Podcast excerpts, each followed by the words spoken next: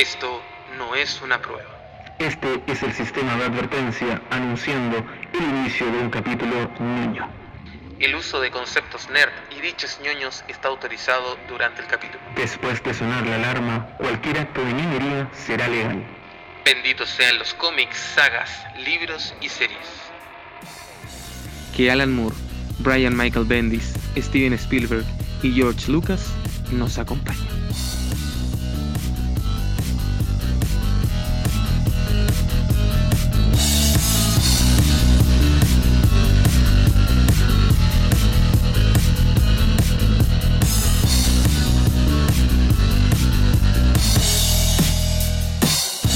Muy, pero muy buenas a todos los que nos están escuchando, principalmente ahora que emergemos desde las profundidades de la ñoñez.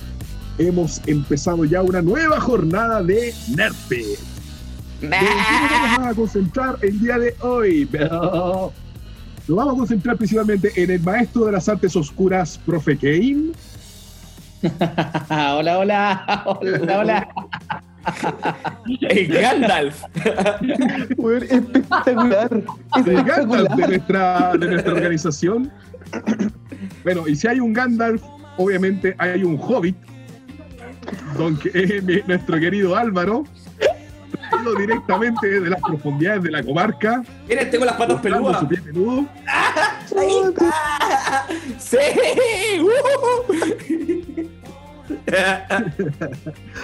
Por otro Bueno. lado, también tenemos a nuestro ilustrísimo Rodrigo Negrete, también conocido como el maestro entrenador, en más de una ocasión. Y Así quien es. les habla, por supuesto, El Legolas del equipo. A su disposición. El Legolas. El, Le- el Legolas. El Legolas del equipo. Legolas, no, bueno. Sí. Arrow, Tenía un. Oliver Queen. Yo creo que acá somos todos tipo eh, enanos, weón, de, la comarca. Sí, todo el rato. Todo el rato. ustedes, weón, son los enanos de la comarca. Yo, en, en mi caso vendría siendo una especie de Orco. ah, montaraz. Oh. Bueno, Ah. hoy, día nos to- hoy día más que nada tenemos el, el placer y si es que no también eh, El desagrado. Para algunos, porque. No, no, desagrado jamás. Pero vamos a partir primero con unas buenas recomendaciones de cómics que hemos estado leyendo nosotros como grupo. Y quiero partir eh, por las recomendaciones de Alvarito, porque ahora eh, nos estuvo mostrando descaradamente en, en qué se va a gastar su 10%. Oye, sí. ¿Qué vendría ¿en siendo, qué- Alvarito? La pregunta del día es: ¿qué cómic te comprarás con tu 10%? ¿Qué saga Yo te que esa, comprarás? esa va a ser la principal pregunta que tiene que haber yo en creo- las redes sociales. Sí. Sí, sí, sí. Mira, está está súper Sí, difícil no. eso porque, o sea, si estamos hablando de que vamos a desembolsar un lote de dinero de golpe y raja, eh, ahí, ahí yo choco porque me encantaría comprarme todo lo que me falta, que son, Todo. son como 12 tomos de Hellblazer. ¿Ya? Pensando que cada tomo, cada tomo, bueno, es de. es gigante. ¿Ya? Son de eh, Gar Ennis, son cuatro tomos. Ahí hasta el, hasta el pico, weón. De hecho, una vez lo calculé y para poder comprar, porque dije, ¿sabes qué? Yo soy de los que se compra una serie de cómics y típico que falta uno. ¡Ah! Entonces voy y me, si me compro una colección horrible. Si me compro una guapa, me la compro de golpe. Lo hice con The Voice. Me dijeron, no, pero The Voice sale todo, no sé, eran como 140 lucas. Perro, me la Oye. llevo. Porque si no, me va a faltar uno y me va a dar un balazo, po. ¿Cachai? A mí me pasó con la colección de Marvel, me faltan dos. Oh, Me Oh. falta uno. Lo tengo en mi velador ahí. De hecho, no la he leído Eh, entera. Oye, Rodri, ¿qué, no- ¿y qué piensas recomendar de Marvel? No, no voy a recomendar de Marvel en este momento. Voy a recomendar de DC. qué cosa. Perfecto. ¿Qué cosa? Lo he recomendado anteriormente, pero lo terminé de leer y mi cabeza explotó. Voló en millones de pedazos. Watchmen. Pero bueno, es que. se- eh, Nice. ahí, ahí es cuando uno madura, weón. Yo no lo, yo no lo cacha netamente por el autor. Nada más. Pero, pero, me quedo con algo más, porque como buen ñoño, me fui por los detalles. Eh, de repente, el ñoño se hace, se hace viendo los detalles. Eso es algo que he aprendido. Eh, y me quedé leyendo el, la parte final, pues el, no el prólogo, ¿cómo se llama? Es el Epílogo. epílogo, gracias. Me quedé leyendo el epílogo, escrito por Alan Moore, que empieza a explicar desde dónde nació este concepto de Watchmen.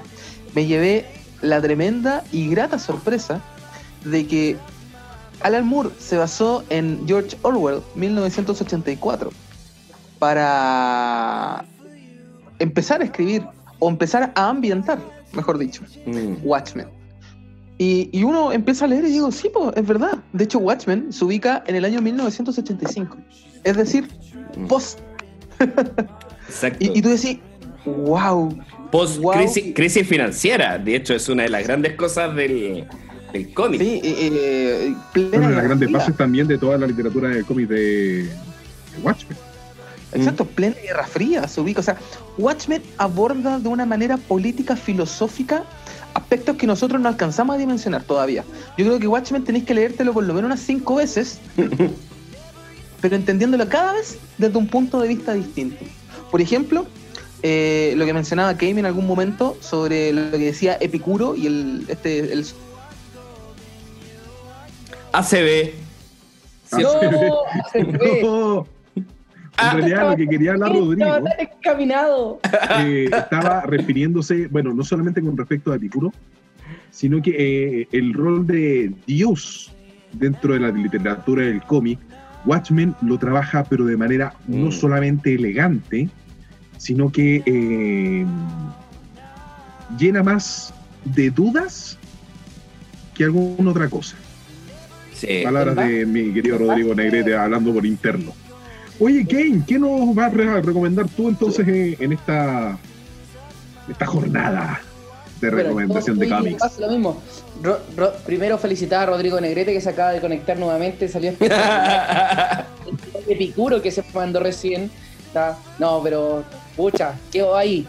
Yo te cuento, o sea, para aportar un poquito más a lo que dijo Rodrigo Negrete, claro, Watchmen habla muy bien, y como habla el Patito también, en relación a lo que es el modo Dios, lo que tiene que ver con omnisciente, omnipotente, todopoderoso, ¿cierto?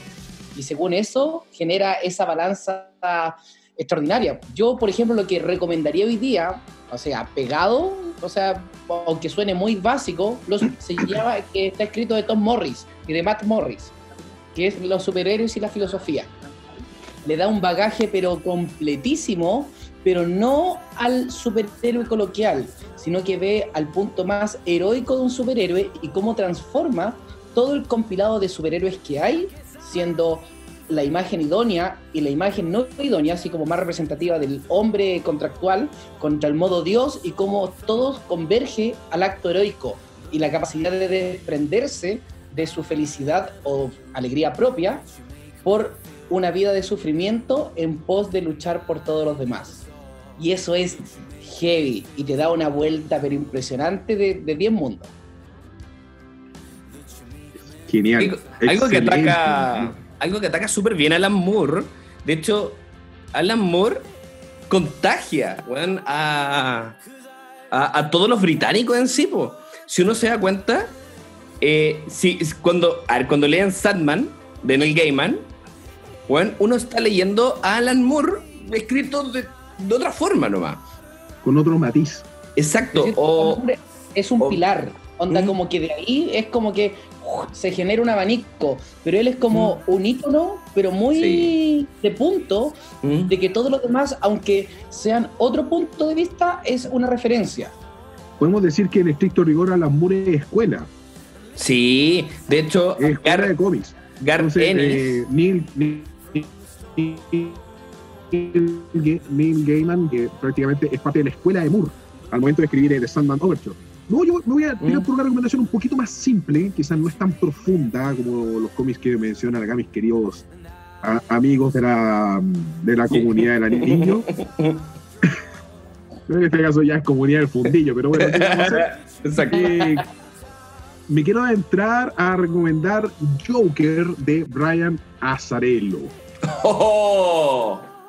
Es que ahí Ya. no es algo sencillo, compadre. Ahí te mandaste un.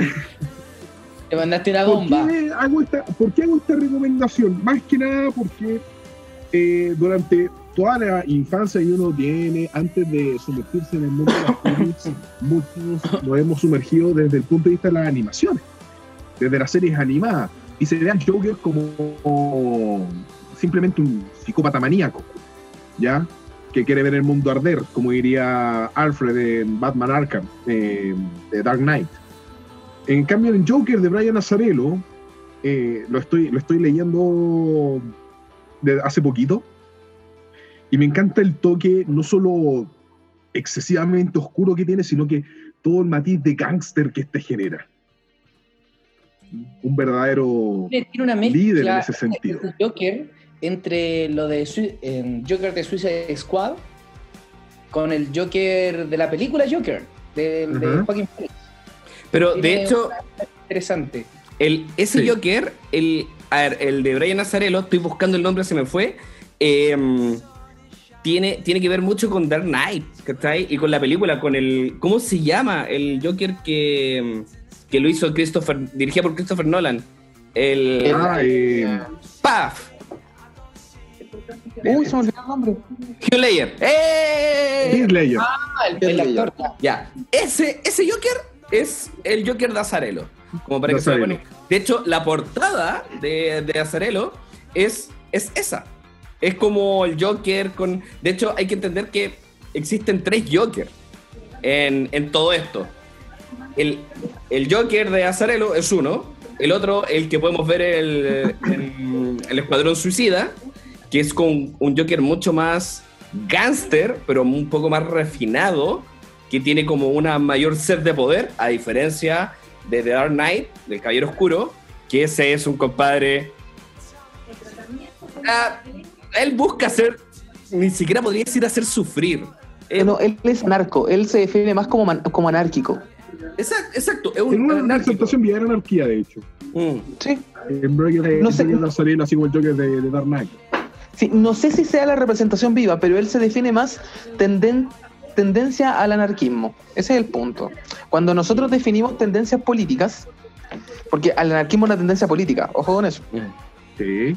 De hecho, política se define como cualquier persona que trate de buscar llegar a un punto donde tú encuentres que tu opinión es la correcta. Eso es la política.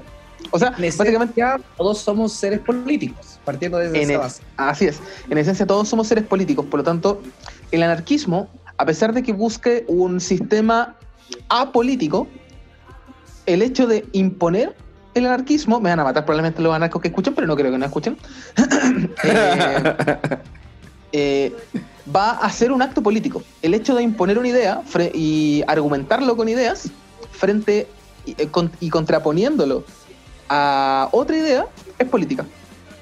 Eh, que hay que ver como un conjunto, igual que Pa- Patito a lo mejor lo ve como un tema matemático, o sea, en un conjunto donde todos somos polis, de alguna manera lo que tú no hagas en la polis está dentro del conjunto del polis, solamente Así que es. estás haciendo una conducta distinta.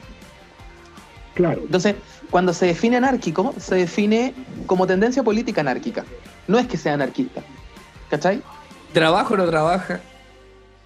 Pero es que esos son otros conceptos, pues esos son los conceptos de la vertiente anárquica que podéis tirar. ¿Cachai o no? Pero una tendencia anárquica es lo que se define como lo hace el Joker. Y se refleja muy bien en la película de Dark Knight. Porque cuando buscamos el, eh, la idea del Joker, porque nosotros tenemos que buscar que la todas nuestras personas, todos nosotros, nos encontramos con un porqué de la vida. ¿Cachai? Y tú le preguntáis el, el porqué al guasón, ese, ese Joker, y te dice, yo voy a demostrar que todos pueden ser malos, solamente basta que un día malos tengan. Basta con un empujoncito. Entonces, el Joker, efectivamente, busca imponer una idea, busca hacer política, porque dice todos somos iguales. Solamente falta un empujoncito para que tú caigas en el lado donde estoy yo. Es como que básicamente él te define que todos los días nosotros nos levantamos y caminamos por la delgada línea de la locura y de la estabilidad. Y que me remonta mucho a lo que dijo el Álvaro durante esta semana o la semana pasada en sus historias. Ser estable en una Mm. sociedad enferma No nos hace mentalmente saludables. Y eso es verdad. ¿eh? No, Muy buena frase, eh, muy buena frase. no sé de dónde salió, pero cuando salió le encontré la razón, porque no es mía, no la, no la creí yo. Pero ser estable en esta sociedad hoy en día, que, que en sí es una sociedad mala, po, weón. No, no te hace ser cuerdo por estar bien en una sociedad enferma, po, weón. A la larga. Y ahí tú, tú pensáis, ¿el Joker está bien o está mal? ¿Qué es bueno, qué es malo? La complejidad. Es que en realidad, si lo veía de una manera mucho más amplia, lo bueno y lo malo no tiene que ver necesariamente con lo que la persona define. Tiene que ver simplemente como, como una actitud que se basa en un concepto social, político y una construcción de tiempo. Lo que para algunos es bueno, para otros no lo es claramente, y sobre eso se remonta, como te mencionaba, lo que se genera en Rusia no se genera en Estados Unidos, no se genera en China, no se genera en Chile. Y sobre lo mismo tampoco no hay una construcción social. Lo que antes ocurría en el 80 aquí no ocurría ahora en el 2020, ejemplo. Entonces, todo es una construcción en función a lo bueno y lo malo. Lo único que resalta en este caso es la actitud para enfrentar ciertas causalidades, que es el acto de bondad. Y es lo que definiría en este caso qué tan bueno o qué tan malo sea la actitud y en base a ello saber si referentemente a ello esencialmente es bueno o es malo. Porque remitirse necesariamente a... Estoy hablando a lo mejor muy enredado, pero remitirse necesariamente a saber si es que una persona es buena o una persona es mala, hay que entrar en un fenómeno actualmente así como muy entre líneas. O sea, imagínate un chileno, no sé, dijo que X cosa es buena y un chino lo ve y dice, pero en mi sociedad esto no es así y estoy en un fenómeno de tiempo igual. Comer pero vaca. Para mí es malo. Exacto, pero, para mí es malo. el concepto de ética. Claro, pero también tiene que ver con una causalidad en el acto de bondad, porque si bien el chino puede entender que aunque sea malo para él, él trató de hacerlo bien y eso es un acto de bondad y no lo puede ver como algo negativo, sino que para él es negativo, pero él reconoce la bondad y por tanto lo bueno que fue en esa situación social. No sé si se entiende. Pero es que sí, pero es que es, que, es, que es re Complejo. po. De hecho, suponte, si vemos la película de El Escuadrón Suicida, que la habíamos citado hace un ratito, eh, Flag le dice al, a Will Smith, por así decirlo, para que se una idea, De hecho, dice, sí. Deadshot le dice, tú eres un asesino, ¿cachai? Y a ti te pagan por matar gente. Y, y Deadshot le dice a Flag, no, tú también. A ti te pagan por ir a la guerra a matar gente. ¿Cuál es la diferencia? Exactamente. es ¿Cuál es la que diferencia entre un, un- un milico, un militar que va a la guerra o todo eso, versus un, un asesino de por sí? La intencionalidad. Daredevil, con su intencionalidad, se vuelve bueno a pesar de que él sabe que es el diablo de Hell Kitchen.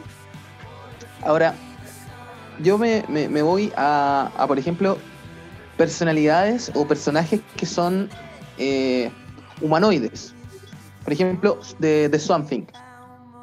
¿Mm?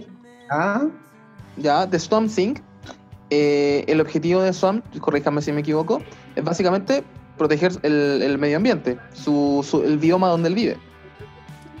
Ah, bioma. Claro. Dice CD, dos puntos, entre comillas, cito. ah. o sea, es que a la larga, el, el- el- el- la cosa del pantano es, es un ser especial. ¿cachai, Pero-? Tiene una especie de reino, sí, po. Pero es que ahí se, ahí se refleja, po. ahí se refleja porque de Swamp Thing tú no lo puedes de- definir como un héroe, pero tampoco lo puedes definir como un villano. Eh, Namor, yo creo que el caso más emblemático de esto, que el Aquaman de Marvel, Namor, o Namor, eh, que a la larga es considerado muy terrorista. Y él defiende el Atlantis. el Atlantis Con la vida. Con la vida. Y, y de hecho, si vemos eh, casi todos los derivados de Dinastía de M, como este arco muy paralelo, o esta dimensión paralela, eh, él es considerado muy terrorista, po. y siempre se va la arma, es muy sumamente violento. po, ¿Cachai? Pero él lo que hace, Muy similar a Aquaman de Flashpoint. el Aquaman de Flashpoint, que él, sobre, él, él tiene una supremacía de poder sobre la otra especie. ¿Cachai? Y más que ¿Qué es nada que- el conflicto lo generó el despecho. ¿Qué es lo que trató de, de de generar? Realidad. ¿Qué es lo que trató de generar en realidad como la visión eh, de Zack Snyder en, en lo que realmente era la película? Que en algunos puntos, antes de los cortes que hizo, me acuerdo el director, Whedon. eh, George Whedon, Sí. eh, que Zack Snyder dijo, ninguna de las escenas que él eligió van a estar en mi corte. cacha, Uh, Esa, ese es el punto, po. Eso fue un van a volver, perra. fue un cornetazo en el encéfalo. incluso van a, van a volver a rodar escenas, po, así de dirigido.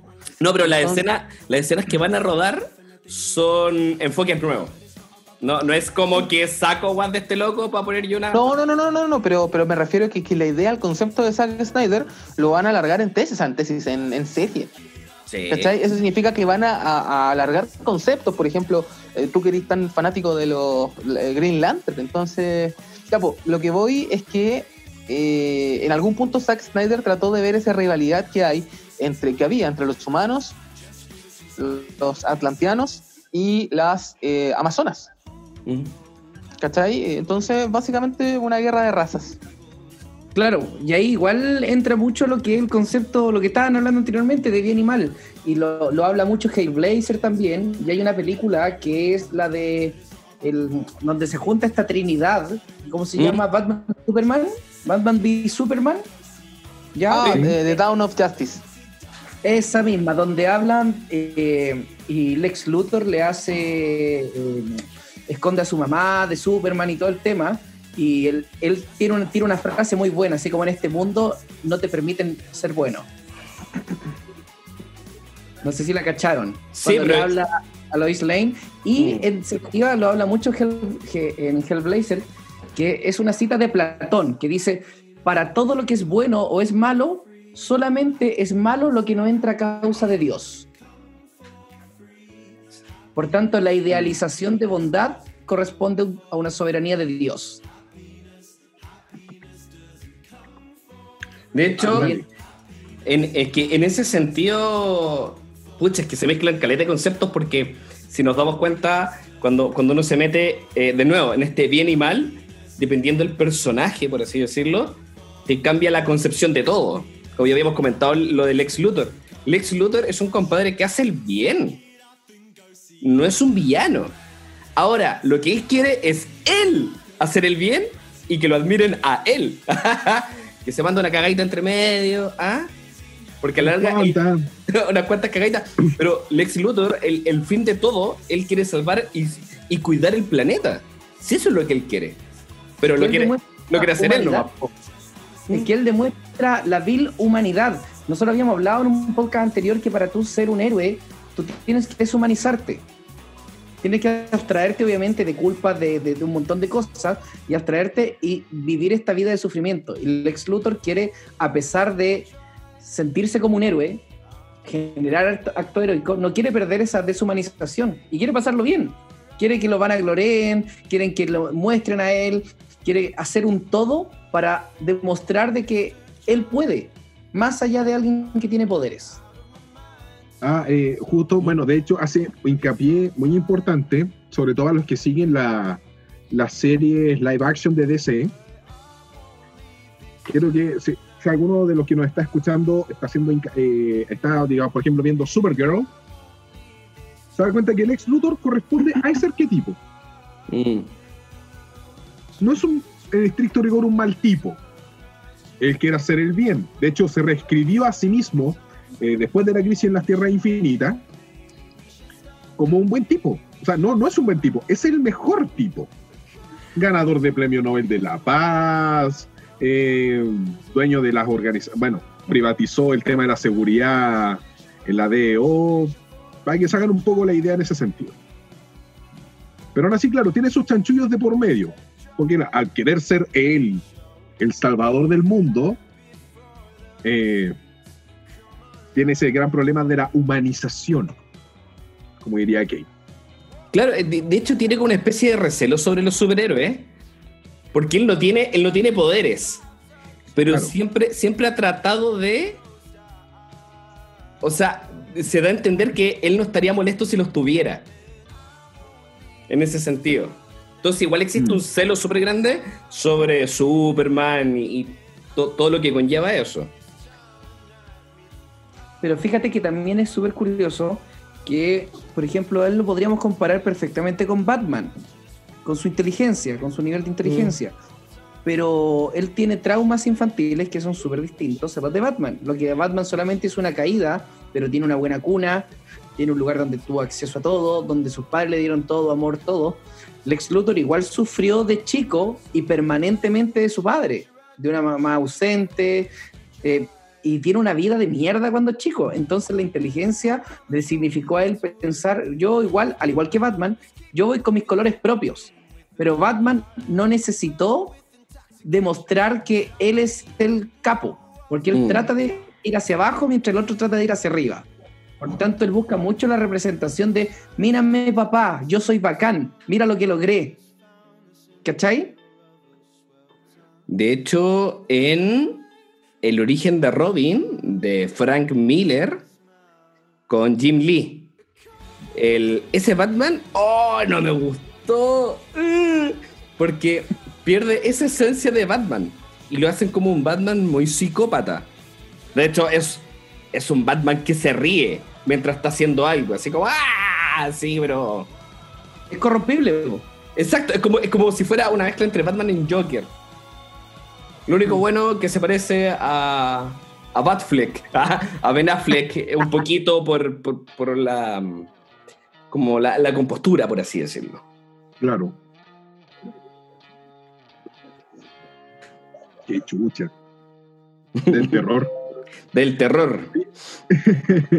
y ahora, terror. guiándolo a lo que queríamos hablar, después de que las masas vueltas. Después del manso preámbulo, un poquito de eh, superhéroes, del aterrizaje, de llevarlo al camino de la realidad, lo que se podría contemplar, hablar un poquito de los poderes y todo eso.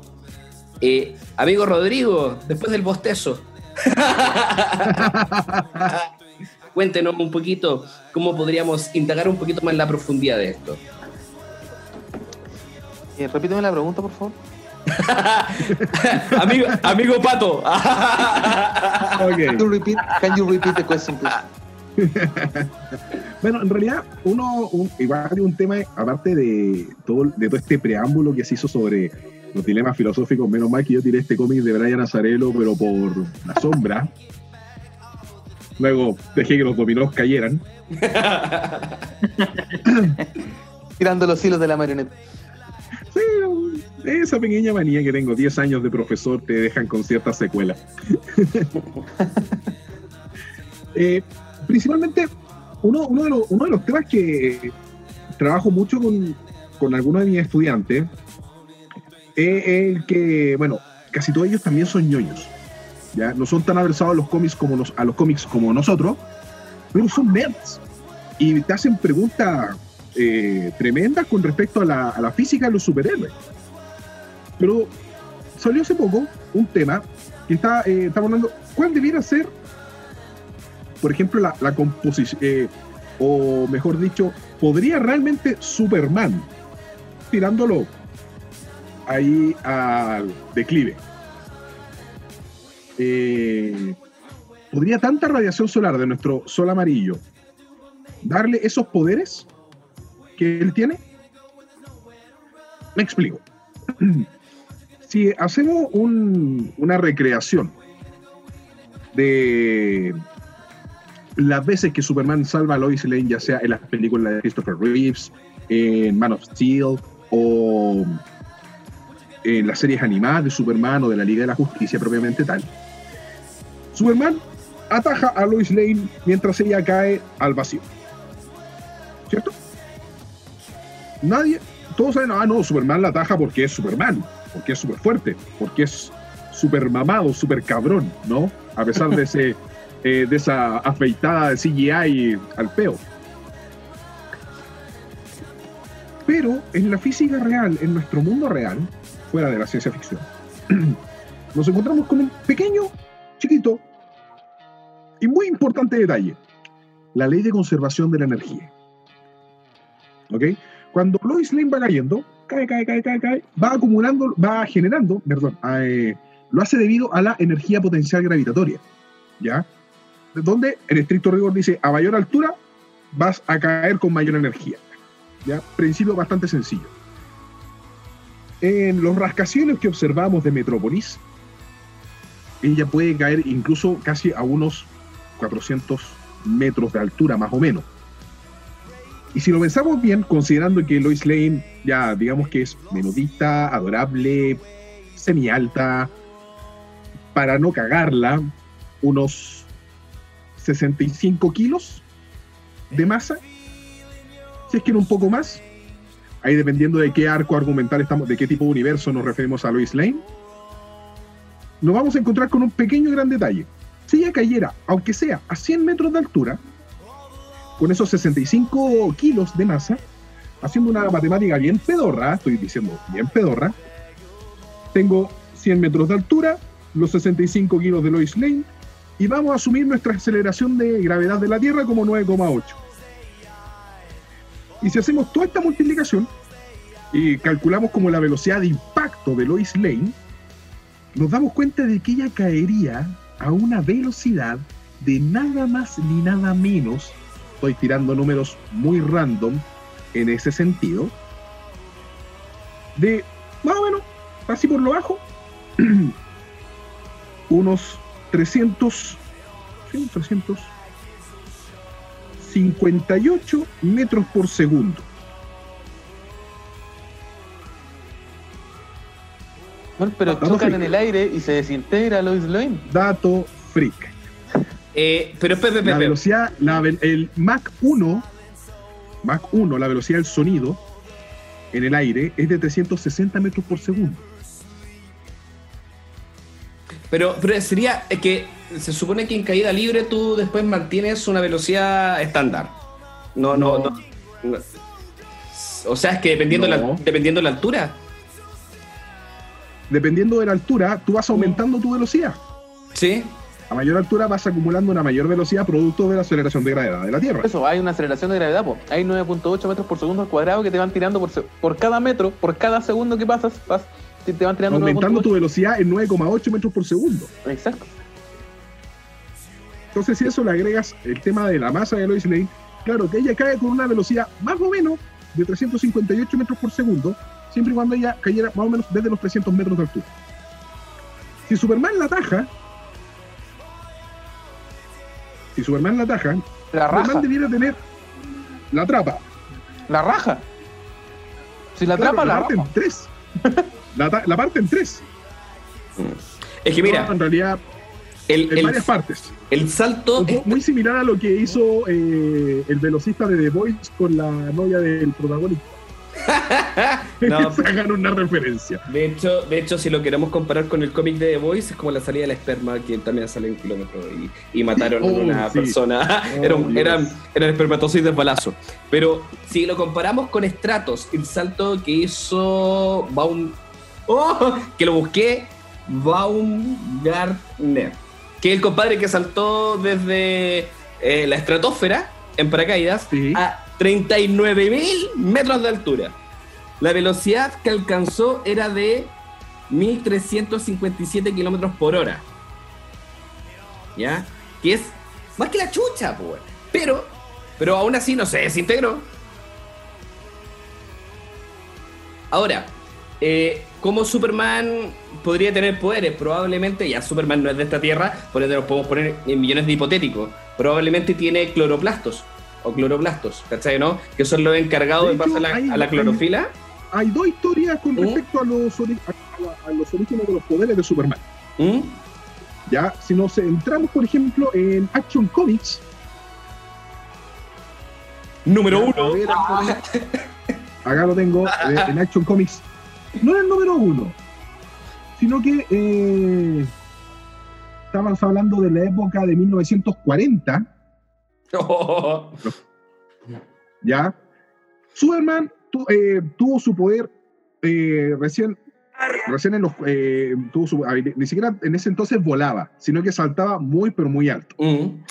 Se desarrolló con lo el tiempo. justifica- Mm. y esto lo justificaban principalmente porque la gravedad de Krypton era muy superior a la aceleración de gravedad de la Tierra. Bien. Luego de eso, estamos hablando de por ahí por los 70, por los 70, por los años 70, le atribuyeron el tema del Sol. Del Sol rojo Mm. de Krypton versus el Sol amarillo de la Tierra.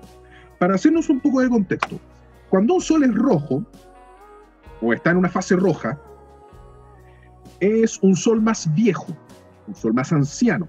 ¿Terminal? No, Ah, ya. Pero está a punto de ser una, una hipergigante. Ya consumió gran parte de su, hidro- de su hidrógeno. Entonces las reacciones nucleares que hay en ese sol, en ese sol rojo son mucho más violentas y Mm. tienen una mayor cantidad de atracción gravitacional que un sol amarillo como el nuestro. Por ende, nuestro sol amarillo no tiene tanta fuerza, llamémoslo, no tiene tanta intensidad como un sol rojo, pero aún así le da más poderes a Superman. Sí, es que a, eso iba. Los cloroblastos, en pocas palabras, las plantas lo que hacen es tomar la energía solar en base a la fotosíntesis para formar ATP y NADPH, que son esencialmente energía para nosotros. Probablemente eh, en medio digital, pues, como Christopher Reeve se está volviendo Superman. la caída a caballo, ah, ah, la gente ahí lo criticó, no él se estaba convirtiendo en Superman. Pero puede ser, porque los cloroblastos, en pocas palabras, en base a la clorofila, eh, logran generar esto y necesita agua. Si es que él tuviera una mayor captación de sol, y tú eras que sí, fue un, un, un comentario súper maricón, pero no importa. en base a los cloroblastos, podría generar una mayor cantidad de energía. Ahora, no olvidemos que Superman eh, resiste balazo y todo eso. Eh, y en pocas palabras, debe tener una mayor densidad para recibir un impacto. Por ende, Luis Lane Bueno. estuviera reventado cuando chocaba con Superman. Más que los dos Claro. y quedar la caga. Y de hecho, por esa misma razón, por esa ¿Mm? misma razón, para justificar el que Superman atrapa a Lois Lane, eh, en la película, precisamente la de Superman Dawn of Justice, Ujú. Batman y Superman Dawn of Justice, cuando dejan caer a Lois Lane desde la torre del X-Corp, Superman no la atrapa en el acto, sino que cae con ella, aminorando la velocidad, generando un estado de fricción. Eso, en esencia, es mucho más plausible para mantener a Lois Lane con vida que simplemente estar presente y agarrarla. Porque claro, en ese contexto tú haces chocar la energía potencial elástica de Superman, que es super mamado, super cabrón, super fuerte. ya, sobre todo cuando arma un PC gamer. Uf. Uh, uh, uh. Versus una Lois Lane que tiene una, un, un organismo humano, propiamente tal, que no tiene la misma potencial elástica eh, que nuestro kryptoniano favorito. Entonces, en ese sentido, no aguantaría el, el momento, el momento de, eh, de impacto. No aguantaría esa cantidad de movimiento. ¿Y, y qué pasa Por si cambiamos el vector? Por lo mismo, eso es lo que hace Superman ahora. Cambia el vector de, de, de, de Lois Lane ¿Mm? O sea, más que cambiar el vector, lo que cambia es la magnitud del vector. Eso, pero ¿qué pasa si yo lo cambio de dirección? Ella va si lo cayendo de y yo vuelo de forma hecho, transversal. Es mucho más viable cambiarlo de dirección. No. Ahí también tendrías el mismo problema, si fuera meramente perpendicular. Lo que hace es generar una parábola, o sea, una, una curva. Muy similar a lo que hace Batman. Entonces, cuando Neo tiene que atrapar a Trinity y, y la atrapa de forma perpendicular, ¡pa! Charchazo y se la lleva por los aires. No, eso no, no pasa. No, ¿O solamente pasa en la Matrix? solo pasa en la Matrix. Es una cuestión de código ahí. Un tema- Ya, sí. Es un tema de código. El programa de la Matrix está configurado para aguantar esa, para violarse un par de leyes. Para cambiar de en, noven- en 90 grados la, la fuerza, weón. Sí, pues ahí tú tenías un, choque vectorial tremendo. Y eh, otra de la- y bueno, de hecho, ese mismo concepto de energía potencial y de conservación de la energía lo ves también en Spider-Man y de una manera muy real. ¿Con quién? Con la muerte de Gwen Stacy. Mm. Ahí tú trabajas la energía de conservación, eh, la, la conservación de la energía y la energía potencial elástica. Dato no menor. Porque Gwen Stacy no la mató la caída, la mató el latigazo producto de la conservación de la energía potencial gravitatoria. Ese fue el latigazo que la desnucó y fue esta buena Gwen Stacy. Que Básicamente Spider-Man mató a Gwen Stacy. Exacto. De hecho, Spider-Man lo dice. Peter Parker lo dice. Yo maté a Gwen Stacy. Por tratar de salvarla en mi pendejada, me la eché. Ya, pero no le dejan que se reviente, pues, weón. Pero no.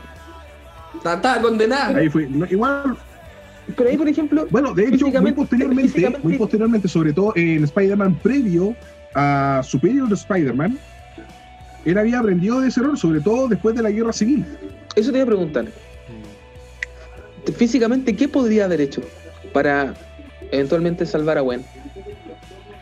En ese caso, lo primero que debía haber hecho era generar, eh, previo a la superficie, digamos que Gwen Stacy está acá, en esta zona previa a la caída, hay generar una colchoneta con telaraña. Y después haber hecho el, el atrapo. Pero con suerte le alcanzó a tocar a ella, pues ¿cómo alcanzó Sí, a hacer pues, un- por eso. Exactamente, y eso es por una cuestión de inexperiencia, a fin de cuentas. Ah, no, esa weón es problema mío. Parker. Lo dice el mismo Peter Parker, cuando, de- eh, dejar, cuando el Duende Verde raptó a Mary Jane, eh, después, de la, después del conflicto de la guerra civil, cuando se reveló la identidad secreta de Spider-Man, él hizo precisamente eso. Primero hizo una colchón, hizo, la, hizo una red y después agarró a Mary Jane. Ya cuando está, cuando el Duende Verde estaba remutado, súper dopado, con unos esteroides dignos de Dwayne Johnson. De hecho, yo creo que por eso a mí me gusta bastante Brightburn, Hijo de la Oscuridad, ¿la han visto? Este, como, ¿qué pasa si eh, un Superman con un problema de comportamiento, pero, weón, es que ni con la- todas las chancletas psico del planeta en la cabeza, weón, arregla ese weón? Eh, él, él era un niño que estaba aprendiendo de sus poderes y, y como no los controlaba bien, dejaba la cagada. Pero no era como en otras películas. Acá pasamos la casa, parecía queso la casa, pa, llena de hoyos en la renta entera, po. Él doblaba en 90 grados y el resto pagaban los patos. eso era.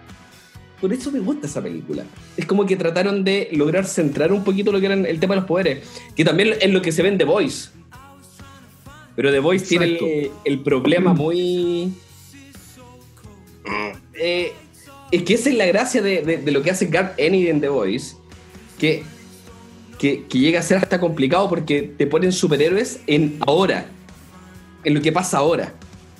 En esta sociedad, Claro, de- Es que además, claro, nuestro contexto de ahora es mucho más complejo que cuando se gestaron los primeros cómics. Los primeros cómics fueron eh, Segunda Guerra Mundial, Guerra Fría, posguerra fría. O, o, pre- Ahí un pre- o previo, la, era- previo a la segunda, po. Claro, previo a la Segunda Guerra Mundial, eh, eh, Segunda Guerra Mundial, Guerra Fría, posguerra fría. Ahí estamos hablando de que el acto heroico, ahí Kane me puede a- hacer las acotaciones, por favor. Eh, el acto heroico era muy distinto al acto heroico que nosotros vemos ahora. El concepto de acto heroico, mejor dicho. ¿ya? No sé si Kane me está escuchando, está teniendo una CB. No, estoy escuchando, estoy escuchando, quiero que continúe, estamos, va muy bien. Opción B, opción B, opción ah, Y, el- y en el caso, y en el caso de The Voice, como bien dijiste Álvaro, que esto es pero brutal, el, el superhéroe ahora no es un superhéroe que va por el acto heroico, No, po. sino que va por el marketing. Cómo las grandes corporaciones eh, privatizan el acto heroico en pos de sus propios intereses monetarios. Exacto. De hecho, yo creo que eso también ha, ha- eh, este, este cambio de sociedad ha hecho que cambie bastante el, el- el camino del, del superhéroe. O sea, si tú veis bien, entre la Primera y la Segunda Guerra Mundial es como una pura guerra. Es, partió y, y los, y los conflictos no bajaron weón, hasta el final. Siempre fue como la misma guerra. Y después de la Segunda Guerra Mundial cambió todo el paradigma del superhéroe. Y, y lo que tú ves en The Voice es la realidad de la sociedad. Todo lo que es entre la Primera y la Segunda Guerra son superheroicos.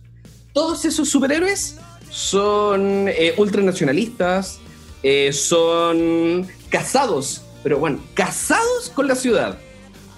¿Cachai no? Ah, no es que esto es de Hell Kitchen. Que Hell Kitchen es, un lugar que existe, ¿cachai? No, es que estos superhéroes son gringos y son de ahí. Y se acabó. Pero todo lo que está saliendo ahora no, no tiene una nacionalidad de por sí. ¿cachai no? De hecho, la formación de Wakanda y todo eso tiene que ver con los conflictos que se existían en África, aquí y allá. Y aunque lo queramos o no, este arte se mueve por las lucas.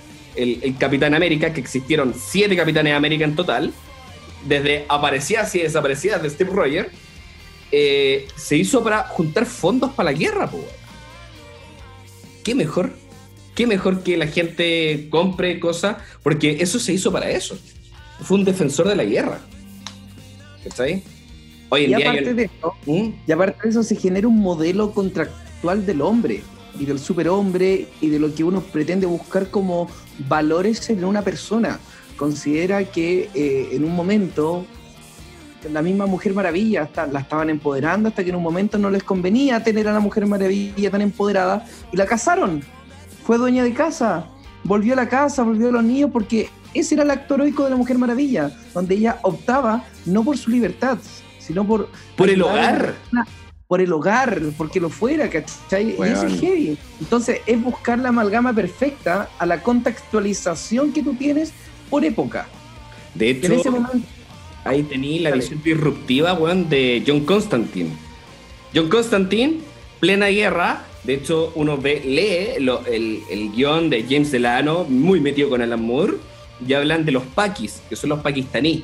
Cualquier cosa de piel aceitunada ah, era, un, era un pakistaní. Y, y era todo el problema del conflicto y todo. Y tenía, o sea, eh, la corona británica con los pakistaníes y todo este problema, eh, plantado en los años 70-80, con un gallo que no es superhéroe, que se salva solo, que muestran violaciones, cosas así, y para peor el compadre es bisexual. Ahí tengo tu sociedad. Sí, po. Sí es heavy, sí, el, el tema, el tema social y monetario de los héroes y lo que bueno, es que en parte es sobre lo mismo, o sea, pensar en un cómics para mí es pensar como en el diario, como el periódico Mm. coloquial, ¿cachai? La única diferencia es que cuál es la manera que ataca a ciertas personas, ¿cachai?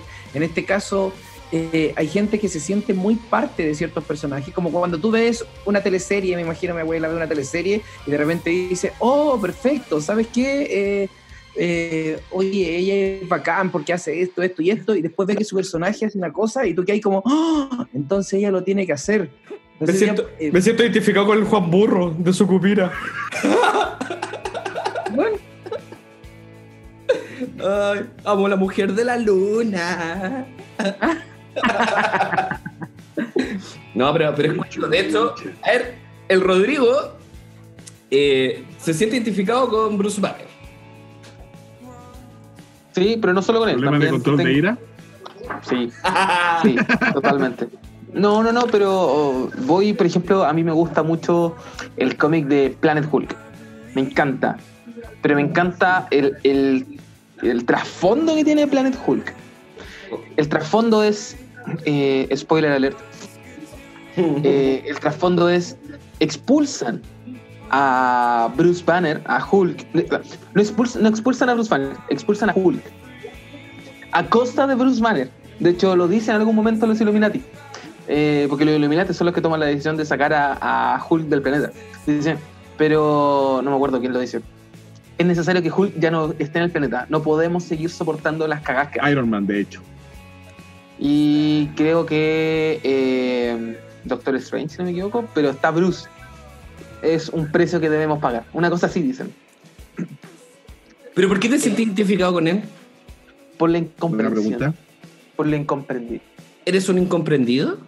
Sí, siempre, siempre he sido un incomprendido. Yo me considero una persona eh, bastante estricta en muchas cosas y que normalmente caigo mal porque no me conocen. Eh, y en algún punto tampoco me complico. He trabajado mucho en mi parte social, en mi parte política social. Pero hasta que cuando me conocen, realmente como que entienden, ah, este weón tiene como muchas cosas escondidas que en realidad como que no le Tiene muestra nada. serios problemas este güey. Ah, Partiendo por ahí. Eso, entonces. Entonces Hulk, Hulk eh, representa, sobre todo en Planet Hulk, cuando lo aceptan, porque lo aceptan, ¿cachai? Eh, en sacar lo aceptan como un ganador, lo aceptan, ni siquiera como un ganador, incluso Hulk tiene familia, weón. Logra tener familia en sacar. O sea, un lugar donde él no era, no debiese haber estado comprendido, lo aceptaron. Y en su casa lo mandaron a la mierda. ¿Cachai? Me ha pasado, weón, millones de veces. Y villano. bueno, nadie es profeta en su propia tierra. Sí. Villano. ¿Qué- eh, qué- ¿Con qué villano te sentí identificado? Me siento identificado. Eh, Deja, déjame dar una vuelta. ¿Pueden seguir otro hablando del héroe y después nos vamos con los villanos? ¿Amigo Kane? Yo me siento identificado, bueno, he tenido como mis momentos y momentos, ¿ah? Gandalf. Momento-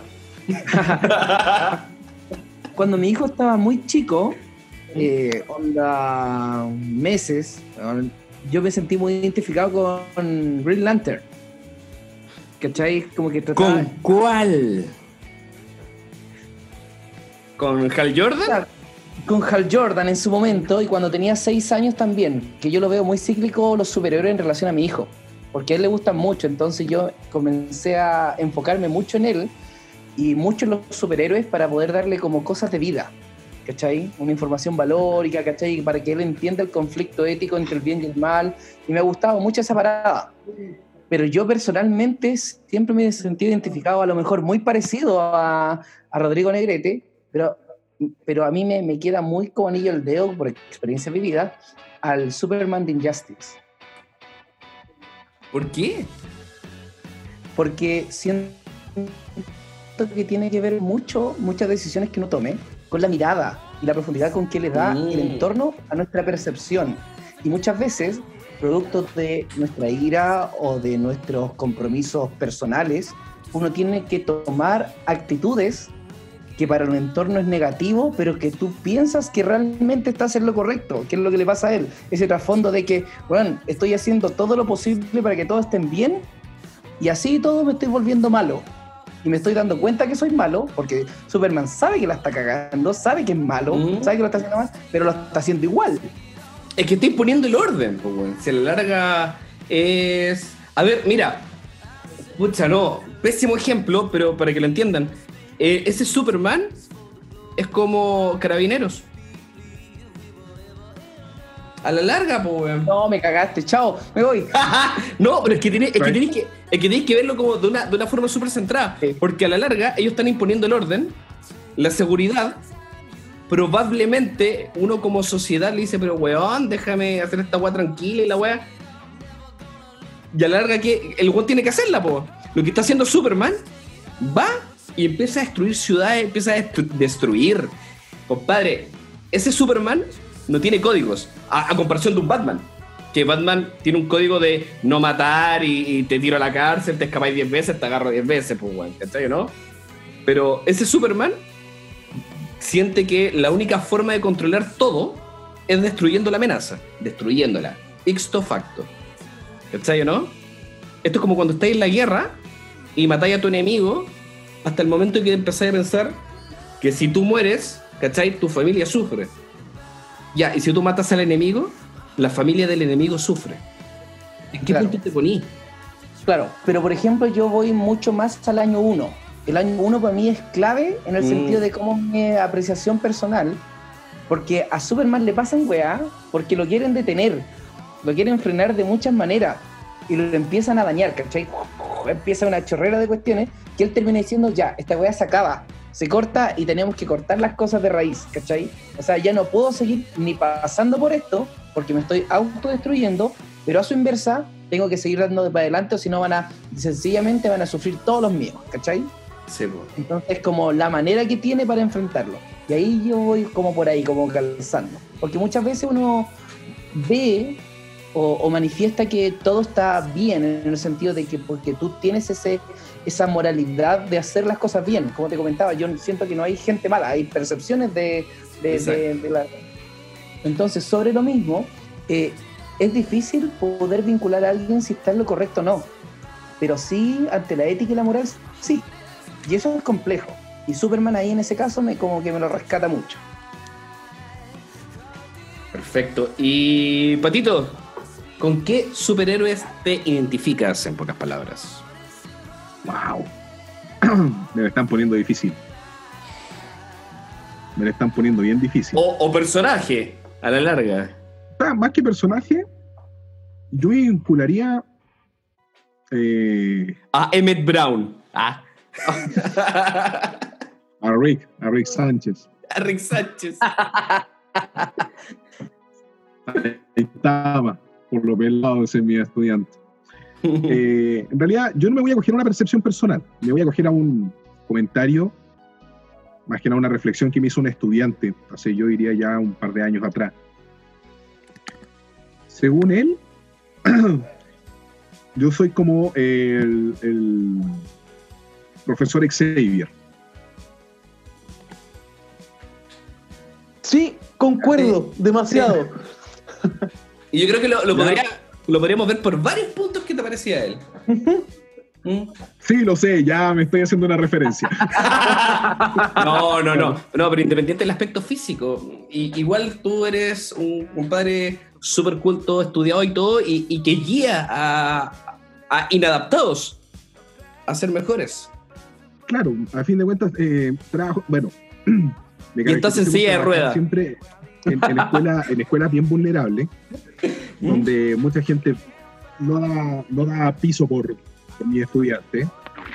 Y yo los terminaba cogiendo igual. Porque, bueno, son mis, son mis cabros y, y les termino por agarrar cariño a pesar de las circunstancias. Pero del mismo modo, también me siento identificado con, con Spider-Man. Más que qué? nada con una frase del tío Ben. Con la frase del tío Ben. Con un gran poder hay una gran responsabilidad.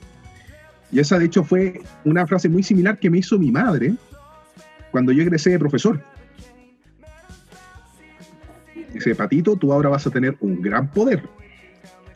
Vas a tener influencia sobre otros. Incluso cuando tú no te des cuenta.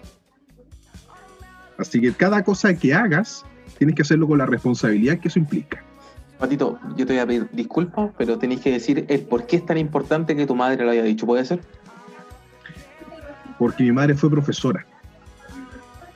Fue profesora durante 20 años. Y a ella la derrotó la pedagogía. ¿Cachai? O sea, ella estuvo en colegios tan de mierda. Y colegios, no me refiero a colegios vulnerables, colegios pobres en ese sentido, no. Ella trabajó en colegios buenos, donde habían buenas lucas. Pero la gente era tan mala que mi madre se terminó derrotando por ello.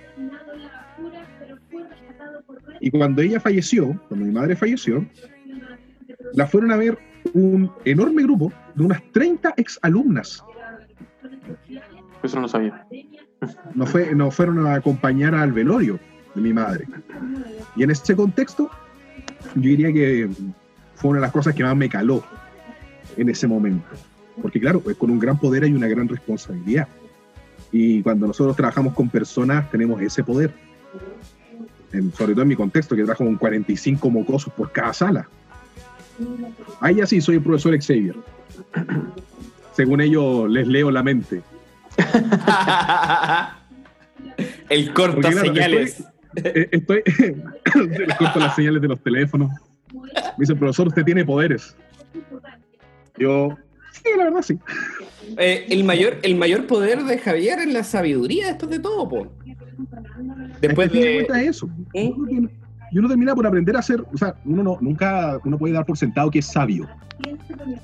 Pero ya con, con la experiencia y cuando tú te sigues perfeccionando, sigues estudiando, sigues sacando grados académicos eh, y los contextualizas en tu, en tu labor, Adquieres una sabiduría que, que mucha gente agradece incluso en el peor de los momentos.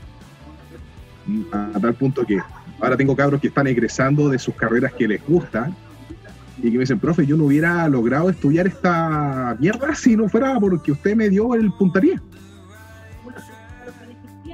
Y a algunos les tuve que dar una buena pata en la raja para que se pusieran las pilas. Y piensen que calzo 45 y uso zapatos de seguridad en la sala de clase. Unos zapatines, botas Koflak. ah.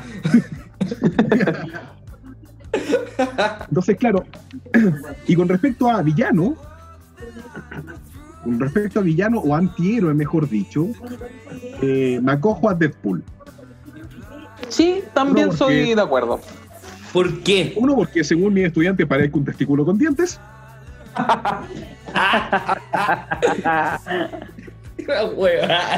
Y lo otro. Y lo otro es porque mucha gente cree que yo hago puras weas. De hecho, mi, mi jefe, mis, direct- mis directores eh, creen que yo hago puras weas en la sala de clase. Cosa que sí, es así. Pero las hago con un sentido, las hago con un plan de trasfondo que nadie, nadie logra identificar hasta el momento de. Ay, pero este weón está puro lanzando cohetes en la sala de clase. Este weón está puro armando circuitos hueones en la sala con los cabros. Puta, que, que nos va a dar eso en la PSU, weón. Después, seis puntajes nacionales, perra. En tu cara. Entonces, por ahí va. Creo que esa sería mi reflexión con respecto a con quienes me siento identificado. Ay, bueno, por mi manejo de, la- de las armas en ese sentido. Deadpool tiene su sensualidad detrás. su, su potito Y según apretado. mi polola me veo bien con el traje. Se me ven mis super nalgas. ¿Lo tienes? Tengo el traje de Deadpool, weón. También bueno. tengo el traje de Darth Vader. Buena. Y en ese se te ve tu, tu miembro biónico. Se me ve el super sable. Alvarín, Uh, es complicado, yo creo que hace un par de años era opinado diferente, pero yo creo que hoy en día yo me siento súper identificado con Scott Free, con Mr. Miracle. En específico, en el de, Tom King, que me siento identificado con ese. Cómo actúa, cómo lo hace, todo. No- yo no sé si ustedes lo conocen, pero es un personaje creado por Jack Kirby, que es del cuarto mundo, que es, en pocas palabras, un dios que viene a la Tierra y lo único que quiere es se comporta como un humano. Sin embargo, él vive como... de hecho, él, él hace shows, usa sus poderes para eso. Y además, obviamente, eh, a tratar de arreglar ciertas cosas.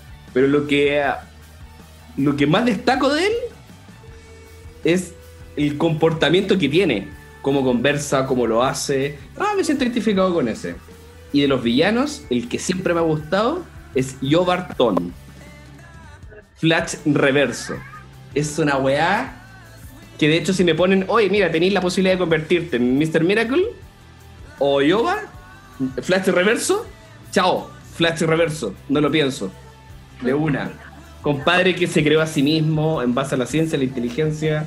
Él quería tener poderes, eh, no podía replicar la misma circunstancia. Se creó su propia fuerza de velocidad para poder hacer las cosas. Que el Juan se van de puras cagadas de otro tema, yo creo que también lo haría a propósito. El destino está escrito. Así que me encanta ese weón. ¿Y usted, señor Rodrigo. Negrete? ¿Mm? Yo siempre prefiero ser villano, con con villano. villano me identifico porque mis estudiantes me lo han dicho, ahora que lo dijo el Mm. pato, aproveché de ver así como me lo han dicho, con Thanos. ¿Por qué? Me- bueno, primero lo- mis estudiantes me dicen que soy Thanos porque la verdad que yo soy muy estricto, pero justo. De hecho, me, siempre me han dicho, siempre me han dicho que eh, como que soy demasiado así como las cosas son o no son, pero cuando son, son para todos. Por lo menos eso es lo que me dicen, ¿cachai? Ahora, desde los cómics, también me identifico porque yo no tengo miedo a enfrentar a superiores. En ninguno de los puntos. No sé, yo me acuerdo cuando Thanos ha enfrentado a los celestiales, weón. Se los pasea, po, weón. Yo soy así. ¡Ah, me lo he paseado todo! Pero es que me pueden, no sé, pues, me pueden penquear. Y aún así, igual voy a ir al choque. ¿Cachai? ¿Por qué no Darkseid? Que es el original. Porque he leído poco de Darkseid, pues, weón. Ah, He leído más de Thanos. No, yo diría, eh, en, en contraparte con, con Rodrigo, de hecho, estoy de acuerdo, me, me gusta que te hayas identificado con Thanos por lo que te conozco, no solo a nivel profesional y personal, sino que como ser humano en estricto rigor. A nivel sexual. Eh, ay, sí. No, no, pero sinceramente, él podría ser Thanos y no Darkseid, porque eh, Darkseid solo vela por sí mismo, no vela por su nación. Su nación para él es un instrumento. Apocalypse para él es un instrumento, nada más. Es como su, una base de, En cambio, de. Thanos, Nació porque en esa necesidad de buscar un equilibrio, se puede pasear a la mitad de, de los seres más poderosos y se la va a sudar. Este bueno es así. Este bueno es así. Lo he escuchado en discusiones y es así. Se los ¿Yo? pasea. Sí. Amigo Game, ¿en qué villano le- se basa, se siente identificado? O sea, yo ya me va a ser un villano, ¿cachaste? ¿Mm? O sea, claro, que un héroe, un héroe, un héroe avillanado. Claro, como que ya me tiré de- con un villano. Yo creo que, a ver. A, a mí igual me, me tira caleta en, en cuanto a cómo, cómo vive, más que nada, eh, Flecha Verde. ¿Por Tengo ahí qué? una- mi arquetipo. Eh, pero por un contexto. Oh. Bueno, por si no lo ven, Patito está ahí con un arco. De hecho, bueno. no es el mío, el que usa mi polora. Ah, Ah, hablas también, también. ¿Cómo También es-? Eh, También Sí, es le tiro con arco. Flechea. Le enseño, le enseño tiro con, le enseño tiro con arco a Santiago. Y se está volviendo buena, weón. Tengo miedo. Tapiller, weón, haciendo cosas malas y. Nada que su flechazo sin querer en la cabeza no solucione.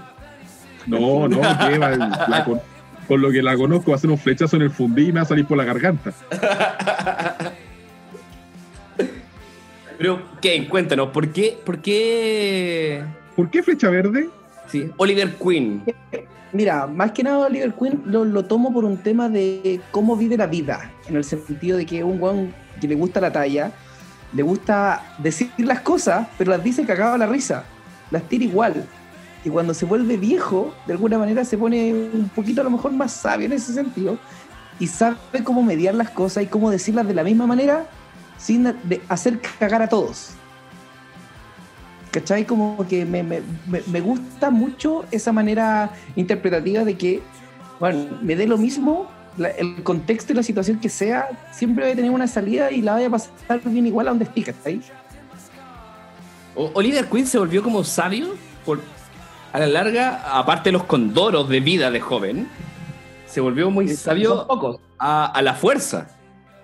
A la- su, Claro. entre- su entrenamiento como que lo obliga a ser sabio. Me importa un pico si encontráis la razón o no. Pero vos vais a hacer esto porque esto es como lo bueno. Ya, bueno. Y él repite. eh, Bueno, esta weá es parte del entrenamiento. O sea, con respeto. a voy a tener que editar esta parte. Puta, bueno, nos van a funar ahora. Oye, ¿hasta cuándo estoy diciendo weá? Puta la weá. ¿Yo? Y así finalizamos el último Álvaro. capítulo de Nerd Deep. Un gusto haber trabajado con ustedes. Se acabó la primera temporada. La weá. Y quizás la última. De todo me voy a pillar flotando en el río. Por favor, a los que nos están escuchando, mil disculpas por Alvarito. algo. Él tiene una, él padece una condición que se llama. Ya, Oye, pero es verdad, pues, uno va pensando lo que dice. Él no. Ya, él como que lo dice y después su cerebro dice, ah, chucha, le estoy cagando, güey. Oye, pero si yo estoy citando los cómics, yo cito el cómic. Pero bueno, lo, lo bueno es que esto va a tener un sonido y la gente no va a entender lo que dije. Así que bien. Claro. Y lo, y, lo más, y lo más entretenido después, weón, es que. Van a preguntar. Van a. Van preguntar. Uy, ¿Qué ¿qué? dijiste? ¿Qué dije? No, no sé nada, yo no sé. Yo sé, yo sé que la polola del pato la- no se escucha. Sí, Todo esto va a estar censurado. Va a en este momento. van a ser puros. bah. En este, en este momento, Pato teme por su vida. y pensar que es chaparrita, entonces, como que más miedo me da. Sí, yo la conozco. Se puso celosa de mí. Sí. Ya cabros. Ya cabros. Ha sido un capítulo un poquito más relajado que los otros, como que no nos fuimos tan en la profunda en cuanto a los No. temas físicos, que si bien el pato igual nos demostró que Lois Lane básicamente se hace mierda cuando llega con los brazos de Superman. Eh, nos fuimos Pero por la si aplica bien filosofía. la física, la puede salvar. Sí. Nos fuimos por la filosofía. Eh, Kane nos ha enseñado harto. hoy, día, hoy día se demostró. Hoy fue el día de Kane. Sí, sí, totalmente. Totalmente. Kane, sí. No hablamos de los eh, mutantes. Bueno, para que sepan, normalmente cuando nosotros hacemos una eh, pauta, nunca la seguimos. En todo caso. Parece discurso presidencial, weón. Exacto. Pero bueno, nosotros llevamos cuánto tiempo haciendo podcast? Más de un año con el Álvaro. Mucho más. Mm. ¿Cachai? Eh, y de todas las veces que hemos tenido pauta, nunca la seguimos. Entre, entre este podcast y otra transmisión en la radio y todo, llevamos más de 50 episodios y no sirve mucho la pauta en realidad. ¿eh? No, no, bueno, esa weá no. Nosotros fluimos. Sí, hay que fluir. hay que fluir. Sí, Y lamentablemente, uno de los invitados que íbamos a tener no pudo venir, pero ya vendrá. Larry Ya le vamos a. Ya vamos a saber quién era. Llevo un dijo, bacán. dijo que iba a comprar Bacán. cigarro, no, no ha vuelto. Exactamente. todavía no encuentra. Todavía no encuentra. Todavía no encuentra. Así que eso, chicos, muchas gracias por conectarse en el día de hoy. Y nos estamos viendo, escuchando, oliendo pronto, ya que se va a levantar esta, o esperemos, cuarentena nefasta. Y No, yo creo que- antes del, de- antes del rebrote. No, hoy día fui al súper, me tocó ir al ¿Mm? súper hoy día. Pasé por centro de Puente Alto, yo vivo en Puente Alto. Y weón, es terrible, es depresivo pasar por Puente Alto. Está lleno, weón. Sí. Puente Alto, nosotros somos una comuna de muy alto riesgo social en muchos de sus sectores, incluyendo en el que yo vivo. Yo tengo la, la suerte, la dicha de que no tener la necesidad de estar saliendo para poder estar, porque mi familia tiene un- una botillería en la casa. Mi papá reparte huevos, por lo tanto es parte de, de los alimentos, es parte de la cadena de abastecimiento básica. Y yo tengo eh, hago teletrabajo en IP Chile y además tengo mi asesoría. Por lo tanto, de verdad que gracias a Dios no tengo la necesidad de estar saliendo. Pero acá en Puente Alto y en otras comunas no tan lejanas, quizás San Bernardo, La Pintana, San Ramón, que son comunas que estamos muy cerca, eh, se ve, weón, se ve brígido el tema de la necesidad de estar saliendo. Por lo tanto, si me preguntan a mí, creo que este plan paso a paso va a fracasar rotundamente. Rotundamente. Porque, bueno, el pato vive en Pirque.